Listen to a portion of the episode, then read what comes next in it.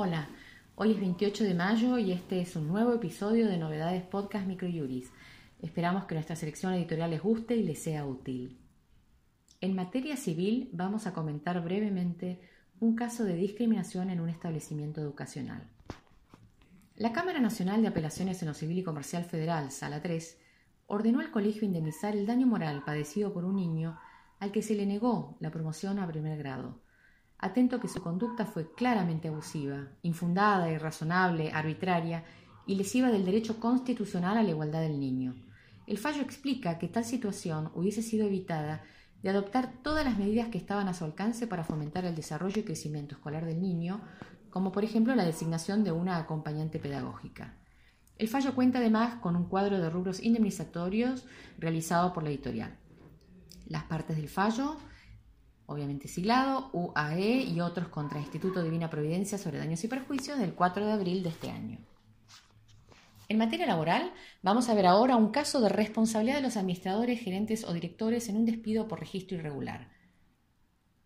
La Cámara Nacional de Apelaciones del Trabajo, Sala 7, admitió la demanda por despido en relación a las personas físicas que se desempeñaron con los cargos de presidente y vicepresidente de la sociedad empleadora, pues se acreditó el registro irregular del contrato de trabajo en cuanto a la existencia de pagos fuera de registro, por lo que incumplieron el deber de obrar con lealtad y con la dirigencia de un hombre de negocios que les impone el artículo 59 de la Ley de Sociedades. Las partes del caso Vázquez Miriam Roxana contra Beinfar Industrial y Comercial, Sociedad Anónima sobre despido del 26 de marzo de este año.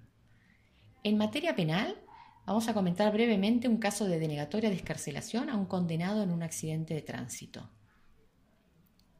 La Cámara Nacional de Apelaciones en lo Criminal y Correccional Sala 4 rechazó la excarcelación del imputado que provocó un accidente de tránsito múltiple, conduciendo a elevada velocidad y bajo los efectos de estupefacientes.